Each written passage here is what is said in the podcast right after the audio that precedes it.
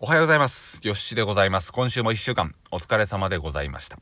まだ今日一日あるんですけど、花金ということで、えー、飲み会も、まあ、ほどほどにしながら、僕は筋トレしながら、うん、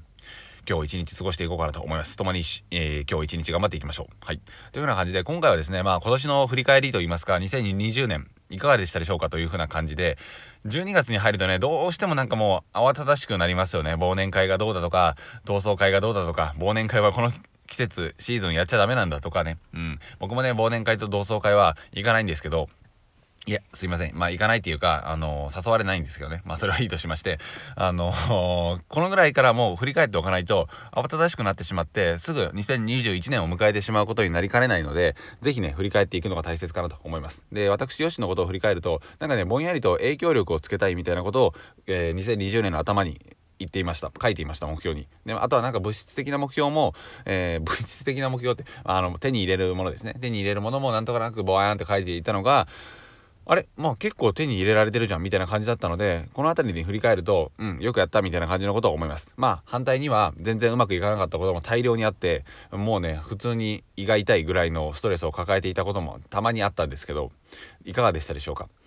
でまあこの目標を振り返るっていうふうなのも結構大切だと思っていて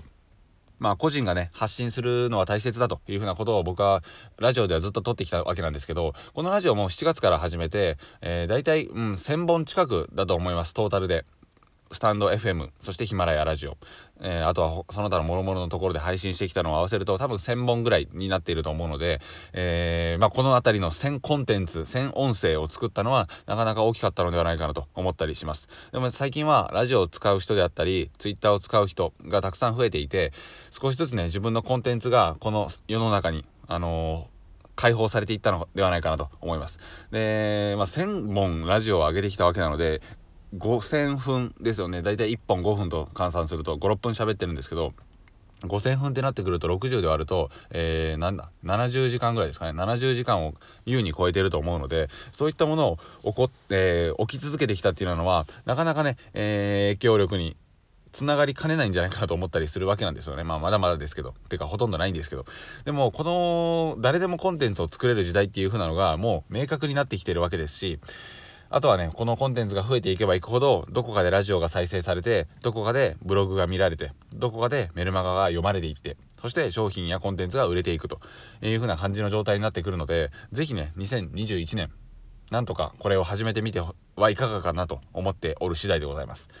僕は2020年にラジオを始めましたが、まあ、2015年ぐらいからブログはやっていますし YouTube も2012年ぐらいからやっています。このコンテンツっていうのは基本的にまあ消されない限りっていうかまあ消されないんですけどずっとね残り続けるんですよ。ずっと働き続けるんですよ。でこれがね本当にえげつなくて僕がサラリーマン時代ピンポンピンポンって訪問営業をずっとねあのー、サラリーマン時代のヨッシーが迷惑行為をずっとしていたにもかかわらず、それはね、何の積み重なりにもならないんですよね。そこでしか使えないし、そもそも訪問営業自体が迷惑なのに、ずっとずっとやってるという風な感じだったので、もう、言ってしまうと、もう意味のないスキルを磨いていたという風な感じです。以前出てきた、えー、箸でハエを捕まえるってやつですね。もうそんなので意味ないよっていう風なスキルを磨いていたという風な感じです。そして何も積み重ならない。もう悲しいですよね。でもそれを今からね振り返ってコンテンツというところを見ていくとどんどんね積み重なっていくんですよもうどんどんどんどん積み重なっていくしそれが残り続けるんですよねそしてそれに応じて収益も発生していくってなってくると非常にパワーがあるまあ自動販売機っていうとねめっちゃチープなんですけどリアルにそれが出来上がってるわけなんですね。まあ自動販売機の利益率ってちょっと余談ですけど20%ぐらいなので少ねっていう風な感じなんですけど あのー、インターネット上のねコンテンツとかってなってきたら自分の商品売れればほぼ100%ですから利益は、まあ、その商品の作り方とかも僕のあのブログで無料で全部出してるのでよかったら見てほしいなと思いますえー、ていうか自分の商品なんて作れま作れませんみたいな感じのことをね